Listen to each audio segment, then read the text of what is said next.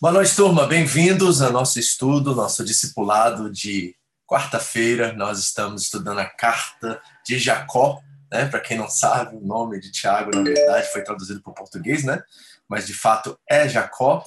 E eu queria realmente que você pudesse ter essa oportunidade, essa chance de entrar conosco, mergulhar nesta carta que tem um aspecto muito prático, muito assim é, importante para nós muito presente na nossa realidade hoje, por isso eu escolhi ela para ser nossa reflexão, nossos estudos de quarta-feira. E nós já estamos no capítulo 2, iniciamos o capítulo 2 semana passada e hoje vamos dar continuidade começando do versículo 14 em diante. Então, se você quiser ir abrindo sua Bíblia aí, se preparando aí para o nosso tempo, né, nesse estudo, eu tenho certeza que hoje vamos falar sobre a, a, diferença entre a fé viva e a fé morta, e acredito que isso será algo muito importante para a nossa reflexão, para saber se de fato nós temos experimentado e vivido uma vida, uma fé viva ou uma fé que na verdade é irrelevante, não tem nenhuma consequência, não tem nenhum efeito e simplesmente estamos aí boiando, passando desta vida para outra, é, tendo a nossa salvação como garantia em Cristo Jesus, mas simplesmente não sendo muito eficaz, não sendo pessoas de influência que fazem diferença realmente no nosso tempo, no nosso momento, para as pessoas que estão ao nosso redor. Nós queremos ter essa fé atuante, essa fé viva, essa fé cheia de frutos e acredito que esse é o seu desejo também. Então, para isso, nós precisamos renovar nossa mente né, preparar nosso coração para que Deus nos dê coragem, ousadia,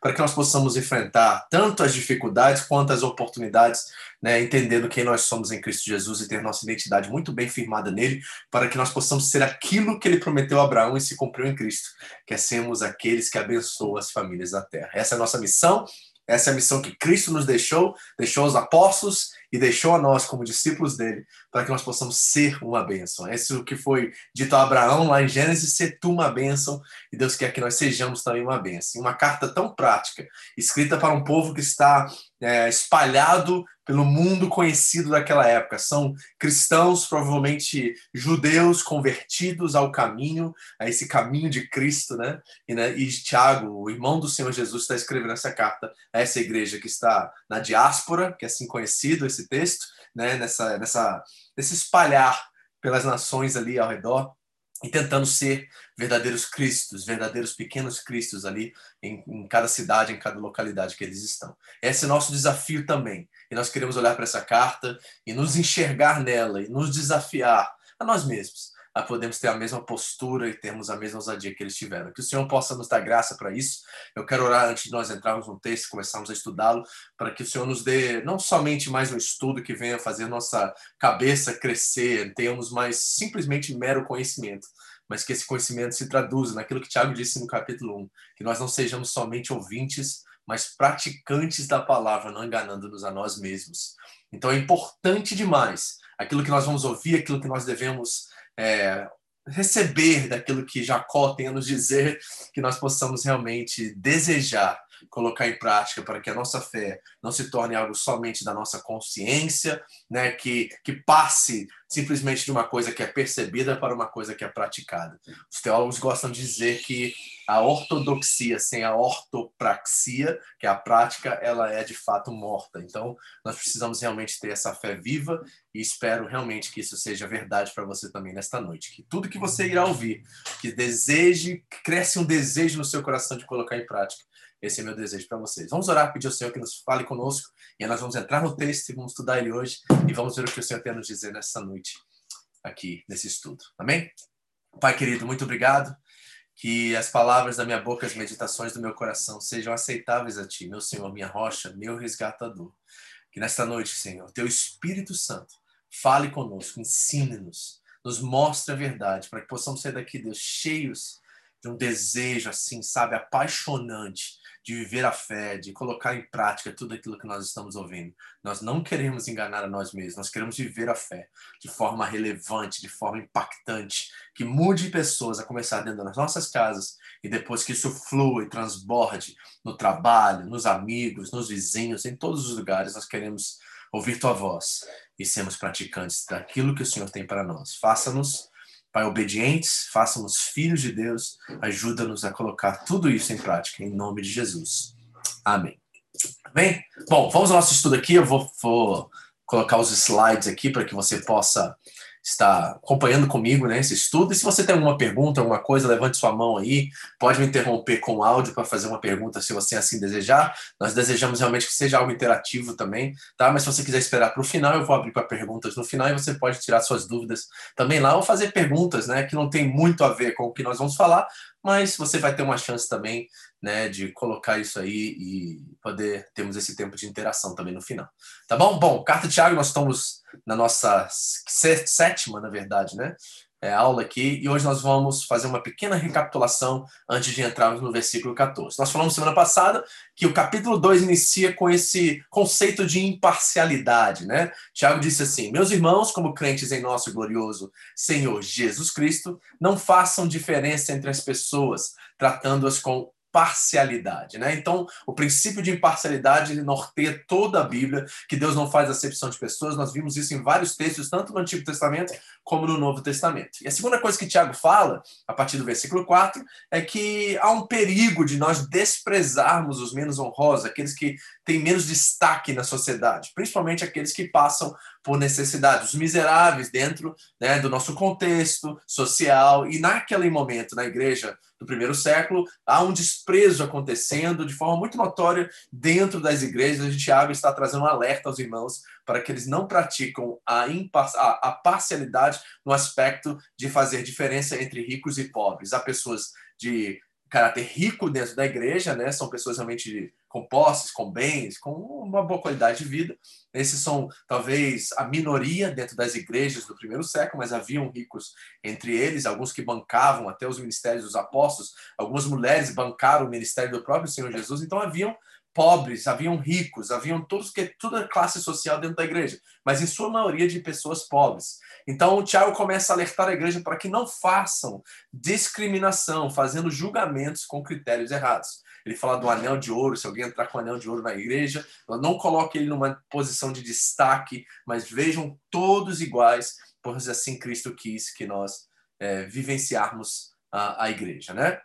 E ele entra no capítulo 2, no versículo 8, falando sobre a falsa religião. Ele diz, pois aquele que diz não adulterarás também disse não matarás. E se você não comete adultério, mas comete assassinato, você se torna transgressor da lei. Talvez repetindo aquilo que Paulo disse aos Gálatas no capítulo 3, que se nós erramos ou pecamos contra um item da lei, pecamos contra toda a lei. E Tiago coloca aqui que talvez essa falsa religiosidade também estava brotando no meio daquela igreja e ele alerta os irmãos para que não pensem a mais de si mesmos, mas se orgulhem da sua religião, porque de fato nós não somos capazes de manter a lei. Esse é o princípio que norteia toda a Bíblia Sagrada, desde Gênesis com Abraão, sendo ele o pai da fé, ele não conseguiu cumprir a lei que ainda não estava estabelecida em Moisés, mas havia lei em seu coração, como Paulo diz aos Romanos. Mas há um conceito sobre que norteia todas as Escrituras, que embora nós tenhamos padrões morais, um comportamento desejado por Deus, nenhum de nós conseguimos manter isso.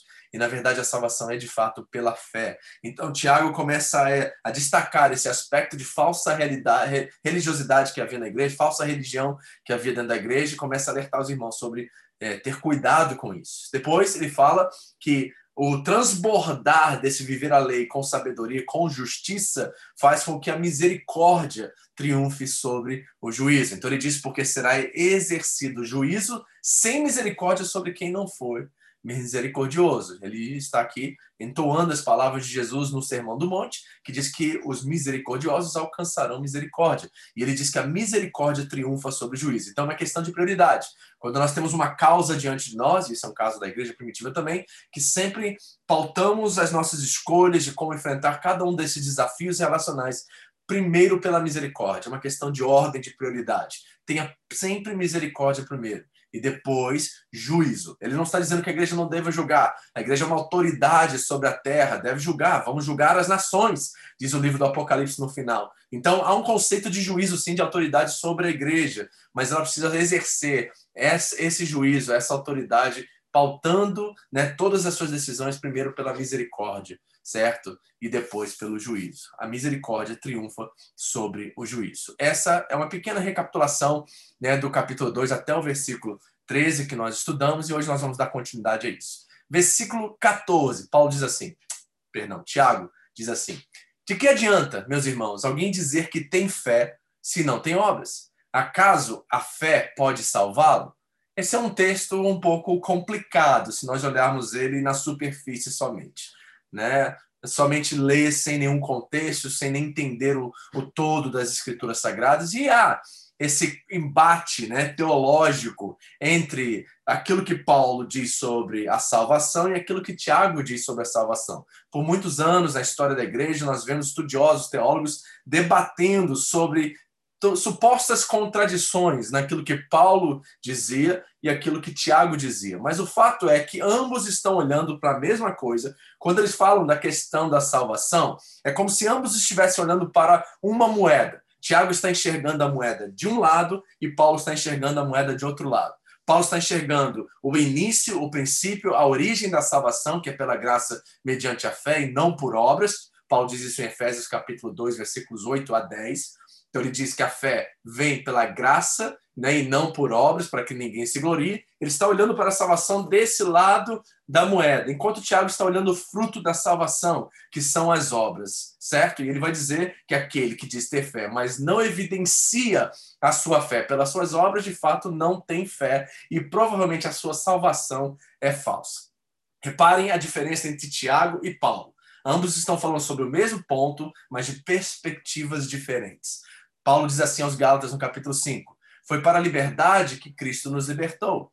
Portanto, permaneçam firmes e não se deixem submeter novamente a um jugo de escravidão. Ouçam bem o que eu, Paulo, lhes digo. Caso se deixem circuncidar, Cristo de nada lhes servirá. De novo declara todo homem que se deixa circuncidar que está obrigado a cumprir toda a lei. Vocês que procuram ser justificados pela lei, aí está né, a, a, questão principal de Paulo quanto a esse debate de salvação pela lei ou pelas obras, pela fé ou pela graça. Ele vai dizer assim: se vocês estão adotando a lei como o princípio da salvação, origem da sua salvação, pelo seu desempenho e esforço, vocês estão indo pelo lado contrário ao que realmente a revelação bíblica e aquilo que Cristo nos ensinou. Não é dessa forma. Então, se o homem deseja se circuncidar, ele vai ter que cumprir todos os 613 requisitos da lei mosaica. E se você deixar de cumprir um deles, você deixa de cumprir toda a lei. Vocês que procuram ser justificados pela lei, separaram-se de Cristo e caíram da graça. Pois é mediante o Espírito que nós aguardamos pela fé a justiça que é a nossa esperança. Porque em Cristo Jesus nem a circuncisão, nem em circuncisão tem efeito algum, mas sim a fé que atua pelo amor. Então, o que, que Paulo está enfatizando aqui, destacando aqui? Aqueles que mandam que os gentios, ele está escrevendo uma carta à igreja de Gálatas, composta em sua maioria por gentios, pagãos, pessoas que não tinham nenhuma referência de lei de Moisés, de Abraão, dos patriarcas, nem nada, e dizendo a eles assim: não, não, vocês não receberam a salvação mediante a cumprir requisitos, ou cumprir é, leis e, e ter um comportamento moral aceitável diante da lei mosaica. Não, não, não vocês cumpriram através da crença, da fé, da, do confiar em Deus e na salvação que está em Cristo. Eu sempre digo e repito essa frase porque acredito que ela seja essencial no entendimento desse conceito é que a intensidade da nossa fé não nos salva. O que nos salva é o objeto dela, Cristo Jesus. Então Paulo está olhando desse lado da moeda dizendo assim: a lei não nos leva à salvação. É isso que ele está dizendo. E mandando que os gentios, porque haviam judaizantes dentro do contexto em Gálatas, principalmente em Gálatas, que estavam tentando fazer com que aqueles irmãos que estavam ali, que vieram de uma cultura completamente oposta à cultura judaica, adotassem tanto a Cristo como seu Senhor e seu Salvador, mas a lei mosaica como cumprimento dessa salvação. Ou seja, a fé e a salvação significavam você crer e adotar a lei mosaica. E Paulo está dizendo, não é assim que eu ensinei a vocês, isso é outro evangelho, ele vai dizer, em Gálatas, né, que vocês não devem agir dessa forma. Não é uma condição para você ser salvo e seguir a Cristo você adotar a lei mosaica. Então, Paulo está olhando desse lado aqui e dizendo assim: não é pelas obras que nós somos salvos, o caminho é pela fé, a confiança em Cristo, e isso torna você justo. Agora, repare como nós temos que entender o todo disso para realmente entender o que Paulo está dizendo, porque tem um episódio muito interessante na Bíblia Sagrada, eu não coloquei aqui, mas vem em mente agora, em que Paulo está prestes a sair, né, com Timóteo para ir pregar nas sinagogas e viajar ao mundo afora para pregar o evangelho, e ele, sendo Timóteo, filho de mãe grega, ele vai e circuncida Timóteo para que a falta da, da circuncisão, ou seja, a incircuncisão de Timóteo, não venha criar um obstáculo para que Paulo possa entrar na sinagoga, entrar no templo, fazer é, pregar as boas novas para os judeus. Ele sempre, quando entra nas cidades, é interessante que a estratégia de Paulo é sempre começar pelos judeus, pelas sinagogas, porque ele tinha esse entendimento que foi ensinado pelo próprio Senhor a ele, que Jesus veio para os seus, né, veio para os judeus, mas os judeus não o receberam. Então Paulo sempre teve como princípio de começar pelos judeus, e se os judeus não recebessem a, a, a pregação, né, a salvação pela fé, ele ia para os gentios. Então o que, que ele faz? Ele circuncida Timóteo, não pela salvação de Timóteo, não pela, por qualquer outra coisa, a não ser pelo fato de Timóteo poder ser um obstáculo para que ele possa entrar na sinagoga e pregar o evangelho. Ou seja, Paulo não queria que nada fosse um obstáculo e ele reconhecia a circuncisão naquele momento como nada a não ser alguma coisa que poderia ser uma barreira para ele pregar o evangelho aos gentios. Então ele circuncida Timóteo e vai pregar nas sinagogas. Veja como que Paulo enxerga tudo isso. Ou seja, Paulo não está é, colocando panos quentes ou é, pedindo aos irmãos que esqueçam da lei moral, esqueçam dos padrões que foram revelados para nós através do Antigo Testamento. A lei moral continua em vigor para todo cristão, certo? Mas os aspectos civis e cerimoniais da lei foram cumpridos em Jesus Cristo. É isso que está toda a carta aos Hebreus escreve, é o Levítico do Novo Testamento, certo? Nos revela exatamente isso que o sangue dos animais, nem qualquer sacrifício representam mais nada, porque Cristo é o último sacrifício. E agora ele se tornou sumo sacerdote, e todos que creem em Cristo agora recebem pela fé a salvação, e tem um intermediário direto, que é Cristo Jesus, nosso Senhor. Então, Paulo está olhando para esse lado da moeda e dizendo assim: vocês, gentios que não são circuncidados, vocês que não conhecem a lei mosaica, vocês são salvos pela fé e somente pela fé, exclusivamente, unicamente pela graça mediante a fé. Então, por favor, não se preocupe com a lei mosaica. Tiago agora está olhando para esses gentios e para os judeus que estão dizendo do outro lado agora, eu falei um pouquinho sobre isso no domingo com vocês, sobre essa questão né, de ser contra a lei, certo? De você adotar um princípio de agora, você não precisa mais da lei, você não precisa mais de comportamento e nenhuma obra, nem nada, porque agora você foi salvo pela fé, pela graça mediante a fé somente, você não precisa mostrar para ninguém, provar para ninguém, fazer nada, porque você está garantido. Tiago está olhando do outro lado da moeda, dizendo assim, ó, vocês estão ensinando que a salvação é uma questão de consciência, sem frutos, sem nada, sem evidência? Não, a salvação você revela e demonstra e evidencia ela pelas obras.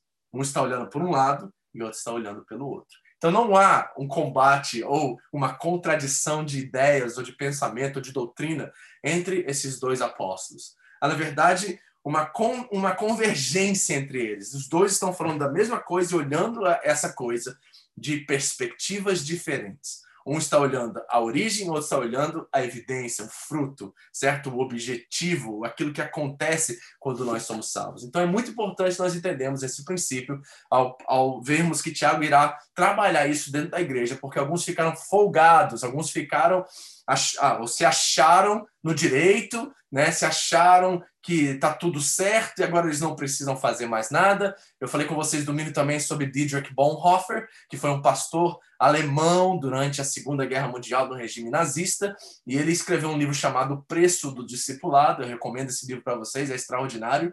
E ele fala exatamente sobre esse princípio, esse conceito, na verdade, de graça barata, ou seja, desse folgar em Cristo Jesus na fé, a qual nós não, né, somos transformados ao ponto de entender que agora precisamos abençoar as famílias da terra, ser luz para o mundo, ser sal da terra. Jesus começa a chamar os discípulos a uma responsabilidade. Ele mesmo disse em João 15, né, vocês provarão, dirão que são meus discípulos se derem frutos. Então a evidência é que preocupa Tiago agora, de não folgar na fé, mas mostrar a nossa fé pelas nossas obras. Aí ele começa agora a trabalhar esse conceito aqui. Versículos 15 a 17, ele diz: se um irmão ou irmã estiver necessitando de roupas e de alimento de cada dia, e um de vocês lhe disser: vá em paz, aqueça-se, alimente-se até satisfazer-se, sem porém lhe dar nada, de que adianta isso?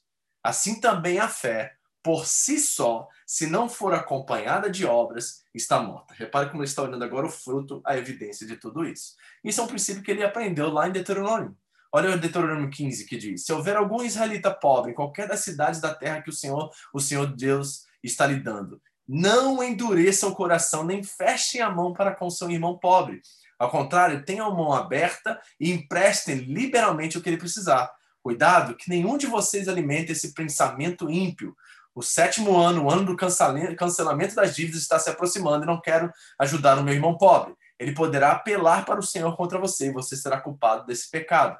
Dele generosamente, sem relutância no coração, pois por isso o Senhor, o seu Deus, o abençoará em tudo que você trabalhe, que você fizer. Sempre haverá pobres na terra, portanto, ele ordena que abra o coração para o seu irmão israelita, tanto para o pobre quanto para a necessidade da sua terra. Então, esse princípio de prática, de vida, de evidência, de fruto, de demonstrar sua fé através das suas obras e acompanhar isso nesse sentido assim, não que as obras remetem salvação ou tragam um princípio de salvação, mas a evidência de que nós já fomos salvos é que nós damos bons frutos, nós damos bom testemunho, nós temos um comportamento agradável ao Senhor e realmente esses princípios universais que são relatados na lei mosaica agora transbordam, né, de forma é, lateral, de forma assim muito como princípio, como verdade também na nossa experiência como cristãos hoje. Então, as obras são fundamentais como evidência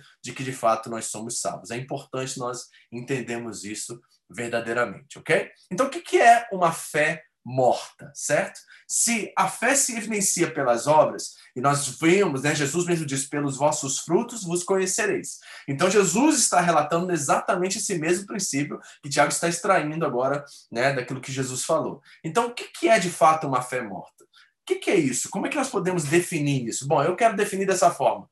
Tudo aquilo que não conecta a nossa crença à nossa prática certo? Ou seja, só passa de uma questão de ascensão intelectual, só passa de conhecimento raso, vazio, sem nenhuma conexão, sem nenhum transbordar, sem nenhuma evidência de prática. Tudo aquilo que não conecta crença à prática está morto. Olha o que diz Charles Spurgeon, o príncipe dos pregadores. Fé e obras estão ligadas no mesmo pacote. Aquele que obedece a Deus confia em Deus. E aquele que confia em Deus obedece a Deus. Aquele que não tem fé está sem obras. E que está sem obras não tem fé. Repare como é ele conectou muito bem essas duas ideias, né, esses dois conceitos aqui entre Tiago e Paulo. Reparou? Essa ligação aqui ela é muito presente e ela, na verdade, ela prova, revela, demonstra se uma pessoa realmente tem uma fé viva. É que a fé viva, ela automaticamente revela boas obras. Martinho Lutero disse: as boas obras não tornam bom o homem. Aqui está o aspecto do outro lado da moeda agora. Né? Ele era um fã, posso dizer assim, um apaixonado pela carta de Paulo aos Gálatas. Martinho Lutero escreveu toda uma introdução, né, um comentário sobre a carta de Paulo aos Gálatas, sensacional. Tem PDF na internet, você pode procurar. Certo? Ele faz um tratado sobre essa carta e ele está novamente, olhando para a fé de uma perspectiva paulina. Ele diz assim: as obras não tornam bom o homem, mas o homem bom pratica boas obras. As obras más não tornam mal o homem, mas o homem mau pratica obras más. É a questão da árvore que dá bons frutos e da árvore que dá maus frutos. Jesus falou sobre isso também. E todos esses pensadores estão extraindo essa verdade, esses princípios disso tudo. Né? Então, nós estamos vendo aqui exatamente é, esse princípio universal de que uma pessoa que recebeu a fé, uma pessoa que foi salva, ela de fato evidencia bons frutos. Dietrich Bonhoeffer, que eu já falei para vocês aqui, do livro A Graça, né, sobre o, a, o custo do, do discipulado, né, ele diz assim: fé sem obras não é fé de forma alguma, mas uma simples falta de obediência a Deus. Bonhoeffer era um cara muito radical, né? No bom sentido da palavra radical, assim, da raiz, de alguém que realmente vivia o evangelho e colocava isso em prática. Como vocês sabem, Dietrich Bonhoeffer, ele foi um dos executores né, daquele plano de tentar assassinar Hitler durante a Segunda Guerra Mundial, porque ele, em sua consciência, não poderia ficar omisso ao que estava acontecendo na Alemanha nazista e permitir com que milhares e milhões né, morreram de judeus e ficar ausente ou então tomar uma postura pacificadora. A mente, o coração e a consciência dele não permitiram que ele agisse assim. Então ele fez parte desse trama para tentar assassinar Hitler e acabar com todo aquele, aquele holocausto que estava acontecendo durante a Segunda Guerra Mundial sofreu e morreu, né, fuzilado, perdeu a sua vida por causa dessa falta, né, dessa dessa comissão, né? Vamos dizer assim, dessa ação de querer terminar o mal pela raiz e ele pagou isso com a sua própria vida, essa convicção que ele tinha de que a fé e as obras estavam ligadas. Então, uma fé morta é aquela que não conecta a crença à prática. Nós vemos isso nos nossos dias? Claro que vemos. Muitas pessoas que falam bastante acerca da fé, conhecem muito acerca da Bíblia, né? tem conhecimento bíblico, tem conhecimento teológico, tem conhecimento intelectual, são pessoas que aparentemente parecem ser discípulos de Jesus Cristo, mas na sua vida, na sua prática, realmente eles não têm muito a evidenciar. Suas famílias, seus filhos, a forma como que eles são é, vivem no mundo, a forma que eles são como empregados dentro das fábricas, dentro dos lugares de trabalho, não evidencia muito bem é, e não conecta essa crença a essa prática. Tomam atalhos, fazem esquemas, são pessoas assim que na aparência parecem ser santos, parecem ser pessoas perfeitas, mas nós sabemos que na prática, no dia a dia, elas não são bem assim, né? Tem uma imagem linda, é como o Facebook hoje em dia. As fotos de perfil e as fotos nos álbuns são lindas e maravilhosas, mas a vida está né, em frangalhos. A vida está realmente é, morta nesse sentido assim, certo? Então nós temos que ter cuidado. Então uma fé morta é aquilo que não conecta a crença à sua prática. Tiago continua. Mas alguém dirá: Você tem fé? Eu tenho obras. Mostre-me a sua fé sem obras e eu lhe mostrarei a minha fé pelas obras. Ou seja, ele cria um oponente imaginário aqui para criar esse diálogo que vai trazer uma aplicação direta para a igreja. Então, quem, com quem que Tiago aprendeu isso aqui que ele está usando? Essa ferramenta aqui que ele está usando desse oponente imaginário, certo? O que, que ele criou? Ele aprendeu isso com Jesus. Olha as palavras de Jesus aqui, ó. Cuidado com os falsos profetas. Eles vêm a vocês vestidos de pele de ovelhas, mas por dentro são lobos devoradores. Vocês os reconhecerão pelos seus frutos. Pode alguém colher uvas de um espinheiro ou figos de ervas daninhas? Semelhantemente, toda árvore boa dá frutos bons, mas a árvore ruim dá frutos ruins. A árvore boa não pode dar frutos ruins, nem a árvore ruim pode dar frutos bons. Toda árvore que não produz bons frutos é cortada e lançada ao fogo. Assim, pelos seus frutos vocês os reconhecerão. Nem todo aquele que me diz Senhor, Senhor entrará no reino dos céus, mas apenas aquele que faz a vontade do meu Pai que está nos céus. Muitos me dirão naquele dia: Senhor, Senhor, não profetizamos em teu nome? Em teu nome não expulsamos demônios e não realizamos muitos milagres? Então eu lhes direi claramente: nunca os conheci. Afastem-se de mim, vocês que praticam mal. Que palavra essa do Senhor Jesus que vai como uma faca no coração, principalmente dos religiosos. Repare que Jesus está dizendo: no dia do juízo, muitos irão apelar para as suas obras. Mas apelando pelas suas obras, nós veremos a verdadeira motivação dos seus corações. Não era honrar a Cristo, era viver para si mesmos, era conquistar o seu próprio reino, não era o reino de Deus. Olha só que coisa interessante isso. É isso que Paulo diz aos Coríntios, que nós estamos estudando, que alguns estão construindo com pedras preciosas, ouro, prata, e outros com feno, palha e madeira mas no dia do fogo, no dia do juízo, isso será consumar, consumido pelo fogo e somente restará a pessoa. E ela será salva, diz o apóstolo Paulo, como se fosse passar pelo fogo. Ou seja, o ministério as obras não serviram para nada, porque não estavam honrando o rei, não estavam honrando a Cristo, estavam sendo para si mesmos. Nesse dia, o fogo vai mostrar a qualidade verdadeira desses materiais, desse ministério, dessas obras. E a pessoa embora não tenha nada a oferecer a Cristo naquele dia, ela será salva, porque a fé não depende das obras, é isso que Jesus está dizendo, certo? Então, esse interlocutor imaginário, esse oponente imaginário está dizendo, ei, você tem fé, eu tenho obras, ele está fazendo separação entre essas duas coisas. Então, não, eu fico com a minha, você fica com a sua fé, eu fico com as obras. No final, vamos ver.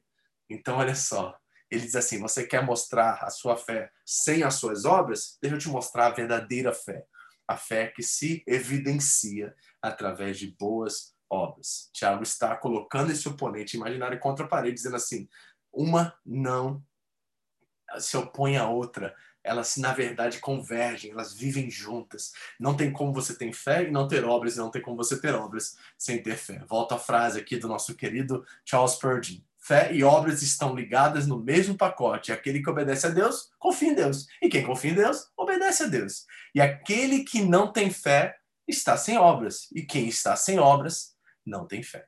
Então nós precisamos entender essa, essa dinâmica e essa relação entre fé e obras. Vamos dar uma pausa aqui por um minuto. Você consegue reconhecer as suas boas obras? Você consegue reconhecer a importância que as obras, o evidenciar disso? Pastor, o que é obras? Bom, obras é como você serve, como você ama, quais são as suas intenções e motivações enquanto você faz o que você faz. Tudo isso está interligado uma com a outra. Não é o que você toca na igreja, simplesmente, embora isso seja bom e produtivo e possa ajudar seus irmãos né, a construírem uma percepção de Deus maior e uma clareza maior na sua experiência dominical e etc. É bom isso, você tocar, você fazer as coisas, mas nós não estamos falando de coisas superficiais como essa. Nós estamos falando de uma vida que testemunha o caráter de Cristo. Nós estamos falando de pessoas que em suas casas são verdadeiramente autênticos no seu comportamento, na sua vida, e não são uma máscara, nem um fantoche lá fora, alguém que simplesmente coloca uma roupa, uma máscara e vai fingir que é alguma coisa. Pedro vai dizer aos irmãos que o amor de vocês não seja fingido. Então, nós estamos falando aqui de algo muito mais profundo que simplesmente é, servir é mais do que isso. Não é simplesmente todo domingo você se dispor e fazer alguma coisa. É uma vida que evidencia boas obras, tanto de questões de caráter, de testemunho, coisas internas, como também daquilo que nós estamos oferecendo como serviço uns aos outros, certo? A verdade é o seguinte, igreja, e eu quero dizer isso com muito carinho, e eu quero que você seja espiritual e aguce seu sentido espiritual para você entender o que eu vou falar. Quando nós servimos a Deus, na verdade, nós estamos, é, de fato, servindo o nosso próximo. É a parábola do bom samaritano. Como que ele demonstra a sua fé? Ele demonstra a sua fé não é passando para não tocar no impuro, não tocar naquele que estava ferido com sangue sangrando à beira da rua, como o sacerdote e o levita fez. Não, é como aquele samaritano que pega aquele judeu na beira da estrada, pega ele, bota no seu cavalo, leva até a hospedaria, paga a conta, coloca no crédito se for necessário e faz aquilo que ele devia fazer, porque a sua fé estava conectada às suas obras. O sacerdote, o levita, passaram batido, porque não misturava fé com obras. E nós temos essa ideia muito equivocada hoje, de que futebol, política e religião não se discute. Isso é fé sem obras, certo? Você está dizendo, pastor, que um pastor deve ser político, o pastor deve fazer outra coisa. Eu acho que você precisa saber o que você é bom em fazer e fazer aquilo com todo o seu coração, com toda a sua vontade, com toda a sua força. Então, se você é um excelente administrador, um político, talvez você deva considerar se realmente o seu papel é no pastoreio, é no serviço à igreja local ou no serviço à humanidade pela igreja local. Você precisa definir qual é a, o seu lugar no reino de Deus. Eu não estou dizendo que você deve se ausentar do corpo, que você deve negligenciar o corpo e a igreja. Não, mas você precisa entender quem você é. Eu sou um pouco resistente a essa ideia de pastor político, de político pastor. Um pouco resistente. Por quê? Porque é impossível você se dedicar 100% a um ou a outro. Jesus diz assim: vocês não podem servir a dois senhores, porque você irá servir a um e desprezar o outro. Então é muito claro essa ideia. Então eu não tenho problema com religião e política se misturando. Eu tenho problema com quando ela se mistura e ela é levada a, a uma parcialidade de intenção, de proposta de tempo, de investimento, quando nós não conseguimos dar tudo aquilo que nós devemos dar, aquilo que Deus nos chamou para fazer. Então nós precisamos entender muito mais além do simplesmente botar uma cadeira no culto no domingo, certo? É como eu coloco a cadeira no, na sala da minha casa para jantar como eu ajudo o meu cônjuge a fazer aquilo que ele deve fazer. É muito maior do que simplesmente as quatro paredes em onde nós praticamos a nossa religião. É uma vida que está íntegra nesse sentido, completa, onde obras e fé elas se misturam de tal forma que elas são confundidas. Uma hora você acha que a pessoa está representando a sua fé e você vira do outro lado e daqui a pouco você vê as obras dela. Uma coisa não consegue definir a outra porque elas estão tão interlaçadas entre elas que elas são uma coisa só. É assim que você tem vivido? Porque tem gente que compartimentaliza a fé, né? Ah, não, de segunda a sábado eu sou um crente, mas eu sou mais um trabalhador, um pai, um tio, um irmão, um, sei lá, um título social que, que for atrelado a mim, mas eu sou crente de segunda categoria, sou crente é a segunda prioridade para mim. Aí no domingo eu torno agora crente e as outras coisas são secundárias para mim. Não é esse o evangelho que eu tenho reconhecido, vindo lido e aprendido dentro das escrituras sagradas. É uma coisa só.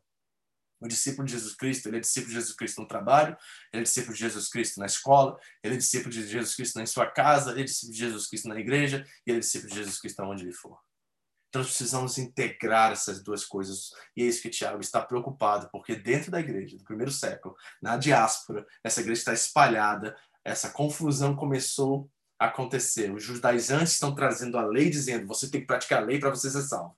Aí tem uma turma que está dizendo assim: você não precisa da lei, viva do jeito que você quiser certo? E tem muitas ideias, filosofias surgindo no meio desse povo, essa igreja que está nascendo, igrejas pequenas, em bairros, em cidades pequenas, e esse povo está tentando administrar tudo isso. A maioria deles não tem nenhum respaldo, nenhuma referência né, de, de, de, de, de Antigo Testamento, de lei mosaica, e eles não sabem como praticar a sua religião de forma aceitável a Deus. E Tiago, os apóstolos, têm essa imensa tarefa de levar o verdadeiro evangelho ao mundo e diante de uma oposição que se levanta de dois lados, de duas perspectivas, um pela lei e o comportamento moral e o, e o desempenho das pessoas e outro dizendo que você não precisa de nada porque você está salvo e você pode viver e fazer o que você quer. Complicado, né? E essa verdade continua ainda sendo um problema na igreja contemporânea. Muitas pessoas vivem a fé de qualquer jeito, na é verdade, batem cartão no domingo, mas de segunda a sábado são meros agentes 007 do reino de Deus em seus lugares de trabalho, em sua casa, desaparecem. O cristão só aparece no domingo.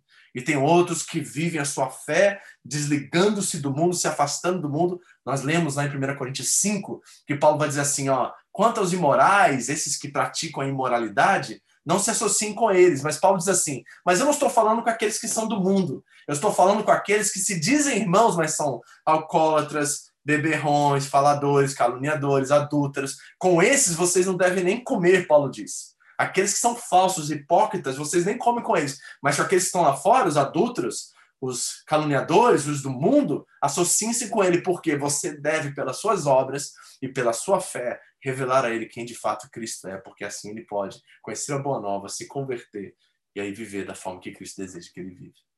Então repare como as duas coisas estão conectadas. Em nossos dias, nós continuamos a ver crentes que são, da forma pejorativa da palavra, radicais, no sentido que vê diabo em tudo, vê demônio em tudo, tudo para eles é uma questão espiritual, eles não são ETs vivendo dentro deste mundo.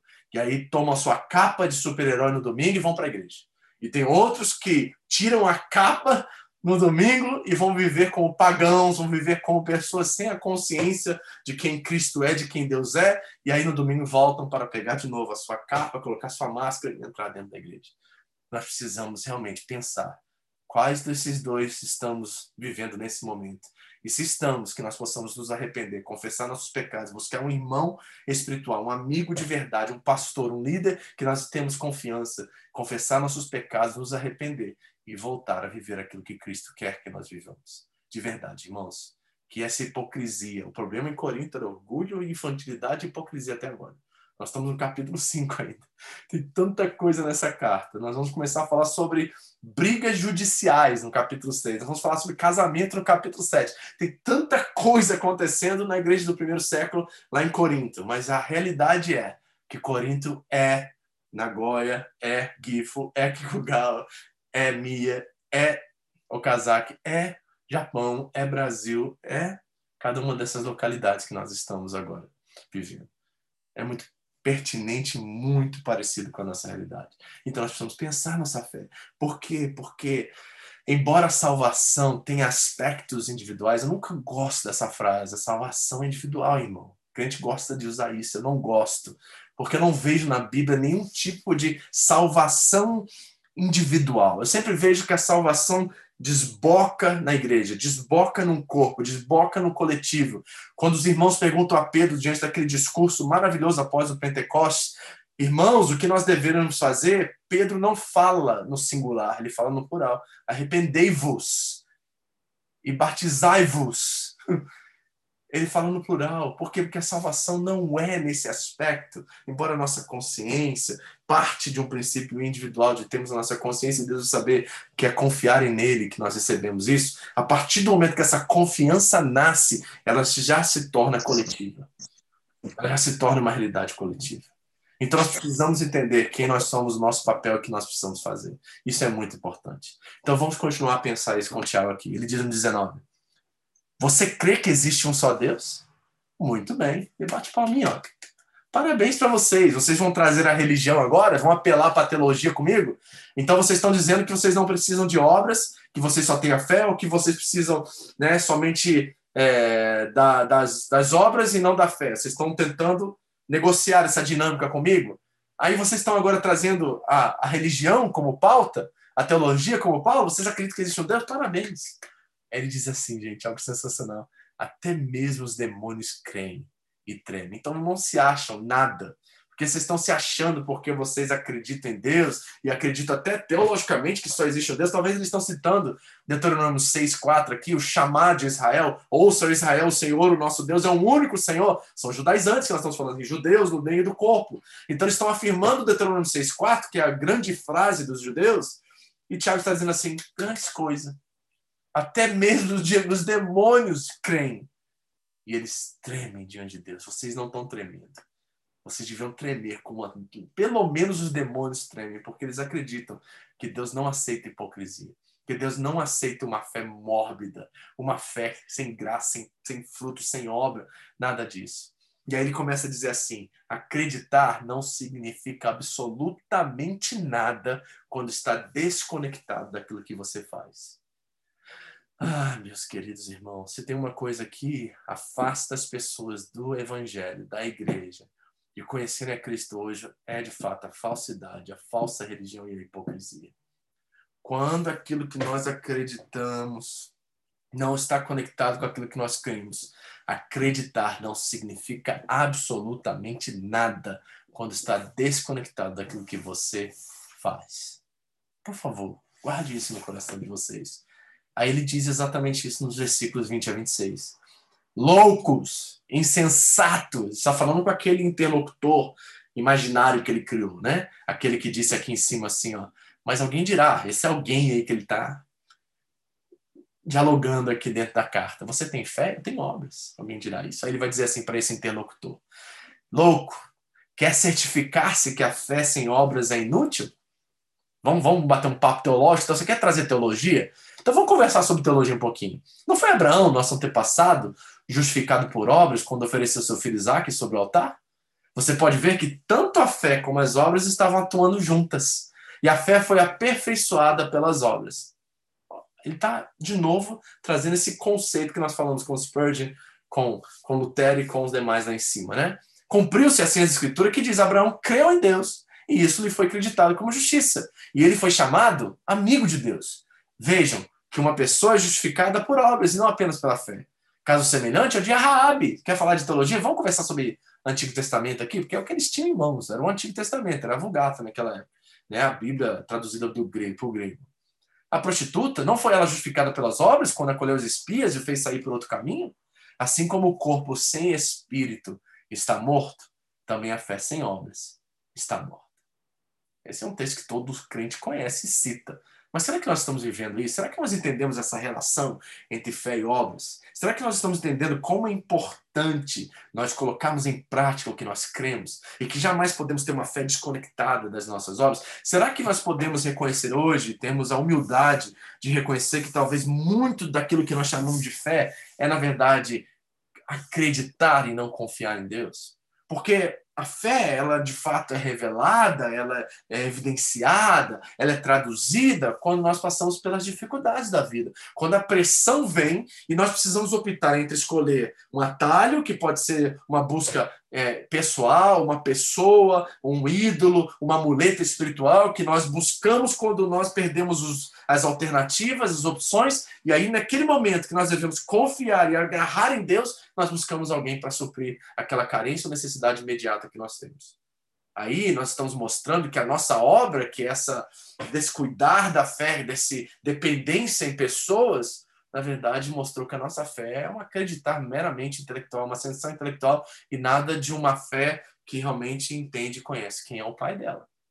Agora, quando nós estamos passando por pressões e lutas, desafios, e nós dizemos assim: nós vamos esperar em Deus e custe o que custar, nós não vamos negociar nossos princípios, nós não vamos desconectar nossas obras da nossa fé, nós vamos permanecer, mesmo que tenhamos que perder e sofrer consequências. Nós não abrimos mãos dos nossos princípios, dos nossos valores. Para nós, os princípios e valores do reino de Deus são algo de caráter inegociável para nós. É nessa hora que a fé se revela de fato algo, sabe, confirmado. É isso que o Tiago está dizendo assim, ó. É na hora que você mostra pelas suas atitudes que aquilo que você tinha dentro de você de, de fato certifica-se. É nesta hora, queridos. Então, um está olhando do lado de cá e o outro está olhando do lado de lá. Não há dúvidas que Tiago crê que a salvação é pela graça mediante a fé. Não há dúvidas. Tiago crê. Ele disse assim: Abraão creu. Ele diz que nós cremos primeiro. Então, a crença vem, que é confiar. A palavra pistes, no grego original, é a palavra confiar, fé. Não é acreditar. Tem muita gente que acredita hoje em Deus, mas poucos confiam. Muitos têm Jesus como Salvador, poucos têm como Senhor. Então nós precisamos definir isso imediatamente, porque deixa eu falar uma coisa que você não vai gostar de ouvir e nenhum pastor gosta de falar isso, mas se você está acreditando em Deus, é como se Deus fosse um cofre lá no céu, qual você está acreditando certas coisas para que esse cofre se abra um dia e derrame. A gente usa até versículo bíblico em Malaquias, que as janelas do céu irão se abrir, e a gente está aqui vivendo a nossa fé com desempenho, com força, né? achando que as nossas obras estão agradando a Deus, quando de fato eles evidenciam que nós somos em Deus. E aí, de repente, a gente acha que Deus vai se agradar de tal forma que ele vai derramar bênção sobre nós. Deus se tornou um ser utilitário para você. Ele é simplesmente alguém que você busca quando você precisa de algo. Ele é um objeto, é alguém que é usado por você. Isso que é utilitarismo, certo? Mas quando nós conhecemos de fato e temos a fé, que é o pistes, que é o confiar em Deus, não depende das circunstâncias, não depende se ele faz ou não faz, nós temos a plena certeza de quem ele é. Nós temos a plena certeza de quem ele é. Então nós não ficamos dependentes e carentes das suas ações, dos seus atos, da sua bondade, da sua misericórdia, nós temos a certeza, a garantia que Ele é nosso Pai. Nós conhecemos o caráter do nosso Deus e nós sabemos que todas as coisas no final irão cooperar para o nosso bem. Tendo perdas, tendo luto, tendo dificuldades, nós sabemos que isso está produzindo em nós um peso de glória maior do que esses leves e momentâneos tribulações. Segundo Coríntios 4, 16 a 18. Então o que a gente faz? A gente exerce a fé como que a gente exerce a fé? Paulo vai dizer assim, atentando para aquilo que não se vê. Porque aquilo que se vê é temporário, mas aquilo que não se vê é eterno. Ah, os da fé, confiar, eles vivem a partir daquilo que é eterno e não daquilo que é temporário, imediato e soluciona suas carências e necessidades. Pronto, conectamos fé e obras agora. Tá vendo que é um princípio espiritual e não simplesmente uma coisa física, material, materialista nesse sentido? Sim, elas se mostram, porque o mundo precisa ver a nossa luz. O mundo precisa ver que nós somos sal e o sal salga. Se o sal não salgar, ele se torna insípido e é pisado pelos homens. Então ele precisa ter evidência, precisa ser mostrado, porque o mundo precisa disso, mas Deus não precisa. Deus só precisa do seu coração, da sua motivação, da sua intenção. E aí ele vai usar você para a glória dele. Então nós precisamos discernir essa dinâmica aqui. Vamos terminar isso. Aplicação. As obras validam a fé. Veja o que o apóstolo João disse. Sabemos que o conhecemos se obedecemos aos seus mandamentos. Está vendo como uma coisa conecta com outra de novo? Sabemos que o conhecemos, vírgula, condicional, frase condicional, se obedecemos os seus mandamentos. Se obedecemos os seus mandamentos, então conhecemos.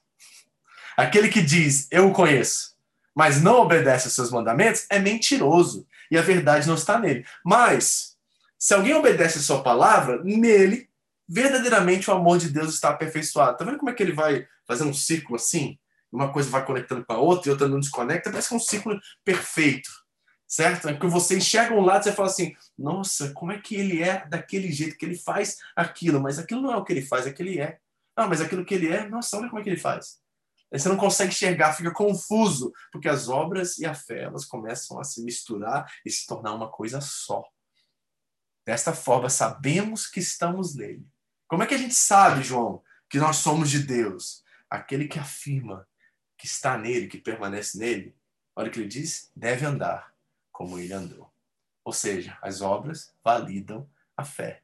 Assim, meus amados, olha o que Paulo diz aos Filipenses: como sempre vocês obedeceram, obras, não apenas na minha presença, porém muito mais agora na minha ausência. Ou seja, Paulo está dizendo aos Filipenses: vocês não estão simplesmente se comportando desse jeito e agindo desse jeito porque eu estou com vocês, né? E olha, vamos ser sinceros, na igreja isso acontece bastante, né? Quando o pastor tá, todo mundo é santo. Quando o pastor não tá, todo mundo relaxa. E sabe o que nós estamos falando com Deus quando isso acontece? Quando a gente vive dependendo da nossa liderança espiritual, vive dependendo do ambiente, das circunstâncias e da relação da igreja para sermos crentes, nós estamos mostrando a Deus que nós simplesmente estamos ali para usá-lo, para o nosso próprio benefício. Não há uma consciência comunitária, não há um entendimento do que representa cada momento que nós estamos reunidos e o que isso representa diante do todo.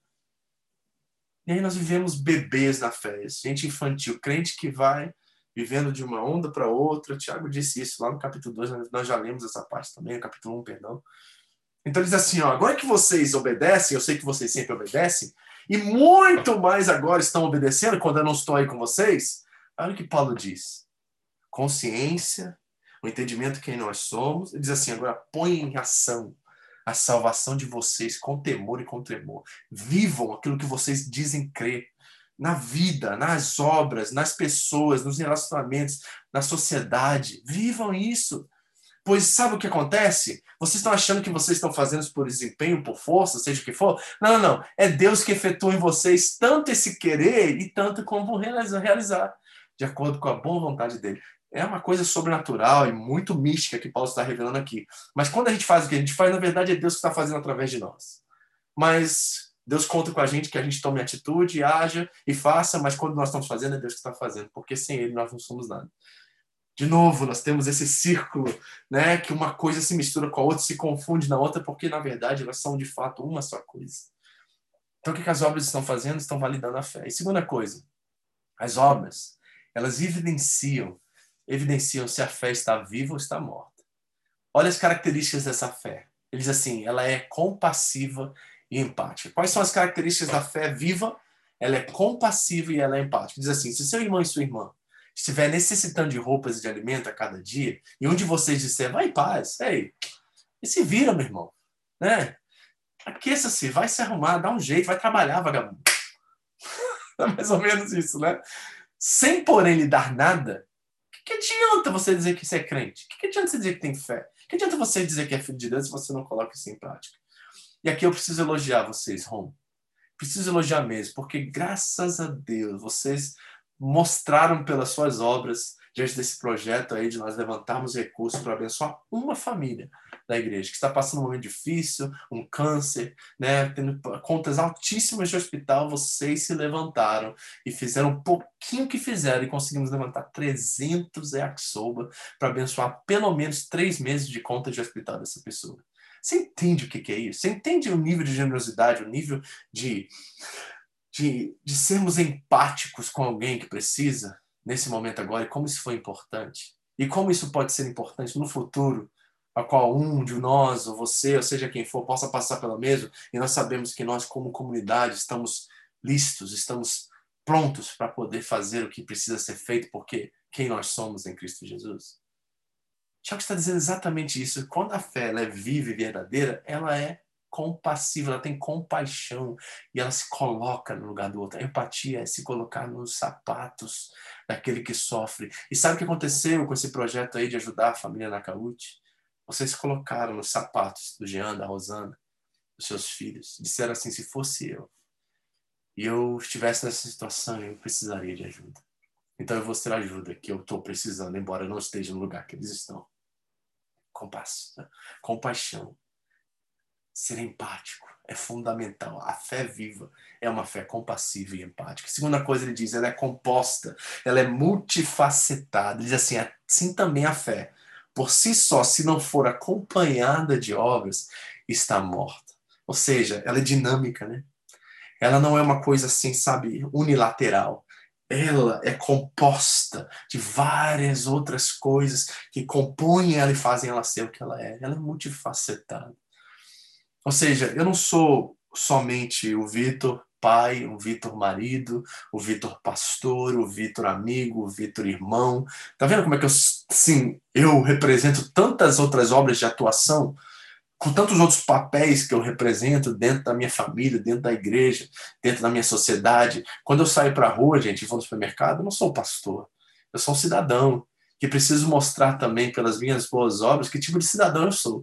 Quando eu estou na fábrica, eu não sou pastor Vitor, eu não sou a, a, a, sei lá, pastora, vou chutar aqui, tá aqui a Ana, Débora, né? ou crente, Acna. Eu não sou, eu não sou esse turma, não, eu sou um trabalhador, um empregado diante de uma firma, de uma companhia que me contratou, assinei um contrato que eu preciso honrar esse contrato, eu preciso ser sério, comprometido, eu preciso ser alguém diligente no que eu faço e sério na minha caminhada quando eu represento a Cristo como empregado. Quando eu estou na igreja, eu sou um crente que eu tenho um ministério, tenho uma função dentro desse corpo e eu preciso representar isso com a consciência do que isso envolve, do que isso representa para a minha igreja, para Deus, porque o que nós fazemos como igreja, nós fazemos em nome dele. Então repare como é muito mais assim dinâmico e muito mais complicado, no bom sentido da coisa, do que nós pensamos. Nós precisamos pensar dos nossos papéis e tirar essa, essa compartamentalização, ou departamentalização, nos dizem, de colocar a fé na caixinha, fechar ela e voltar e abrir no domingo. é muito mais do que isso. Se não for acompanhada de obras, ela morre. E outra coisa, ela é frutífera. Tiago vai dizer, mas alguém dirá, você tem fé, eu tenho obras. Mostre-me a sua fé sem obras, e eu, diz Tiago, lhe mostrarei a minha pelas minhas obras. Jesus disse, Pai glorificado, pelo fato de vocês se darem muito fruto, e assim serão meus discípulos. Amém? Nós falamos tanta coisa em tão pouco tempo. Deu quase uma hora aqui de conversa. Em quatro versículos, cinco versículos, basicamente e tantos princípios e tantas verdades que nós precisamos refletir, pensar. E fazer uma autorreflexão agora. De que tipo de proposta de fé eu tenho. A minha fé é consciente. A minha fé ela é relevante. Ela tem relevância na minha família, relevância no meu trabalho, relevância na minha igreja.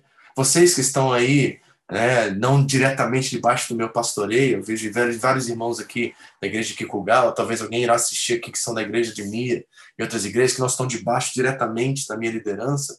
Vocês têm sido fé para Gustavo, para Tati, para a liderança da igreja local que você congrega. Você tem sido um exemplo dessa fé com obras para eles. Você tem exercido a sua função para que, como é dito lá em 1 Coríntios 12, como membros de um corpo, nós possamos fazer aquilo que esse membro está pedindo para que complete o corpo e faça ele andar mais ligeiramente, mais rapidamente, cumprir com obediência aquilo que Cristo chamou para fazer?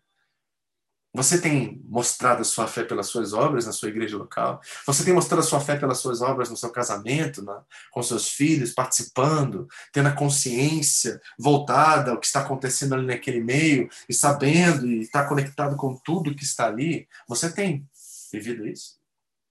Você tem tido a sua fé consciente no seu trabalho, não sendo um robô mas alguém que está preocupado em cumprir o seu papel e ao mesmo tempo em ajudar os outros a cumprir os deles também. Gente, eu fiquei horrorizado esses dois dias, indignado, na verdade, a saber que enquanto dezenas ou centenas de pessoas estavam morrendo em Manaus, no Brasil, por causa de falta de oxigênio, cilindros de oxigênio, haviam caminhões de oxigênio parados na cidade porque as pessoas estavam tentando tirar lucro de se vender por um preço maior. Ao olhar para isso, eu vi Gadara. Sabe a história do, Gadareno? Lembra dessa história? Pois é, quando Jesus expulsa aquele demônio que atazanava a cidade toda e todo mundo ficava preocupado porque atacava as pessoas. E quando Jesus livra a cidade de um dos maiores problemas que eles têm e joga o problema para os porcos e os porcos a, a, se afogam, eles colocam o problema agora em Jesus. Diz assim: quem é você para vir aqui causar problema dentro da nossa cidade? Sai fora, vai embora, ser causador de problema. Mas Jesus acabaram de responder e resolver o problema deles.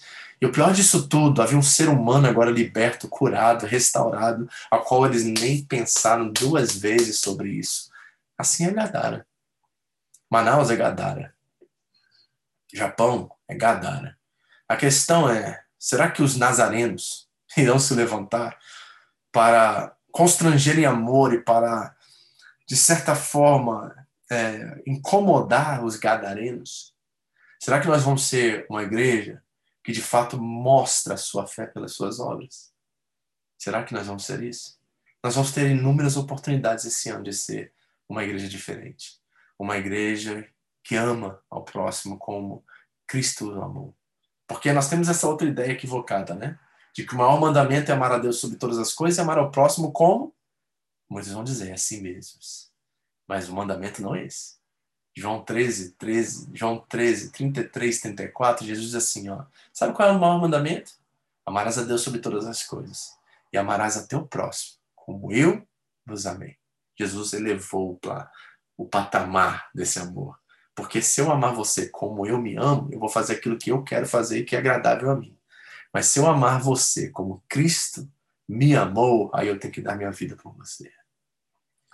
Então, meus irmãos, nós temos um desafio a colocar nossas obras em evidência, salgar, iluminar. Nós somos luzeiros, Jesus disse. A luz não é nossa, não é própria.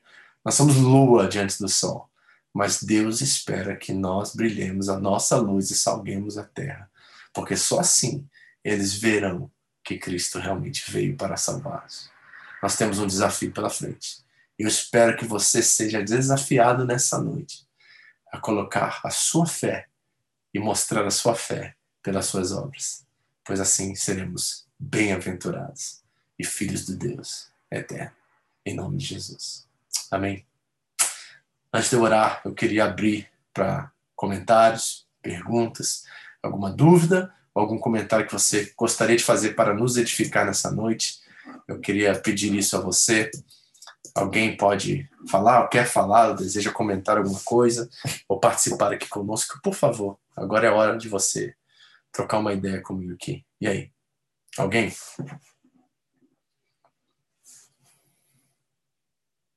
Vocês são muito tímidos. Alguém? Não, né? Estão pensando. Espero que estejam pensando. Mas amém. Vamos orar então. Pedir ao Senhor que agora seja sério a nossa proposta de colocar em prática o que nós acabamos de ouvir. Sabe o que é interessante agora? Agora você já não é mais omisso a isso. Quero te pedir perdão por uma coisa e ao mesmo tempo não pedir perdão por foi de propósito. Você que ouviu essa mensagem agora, você é responsável por ela. Tá entendendo? Não dá mais pra você falar assim, não sabia. Agora você sabe. E você sabe também o que você deve fazer pode fazer.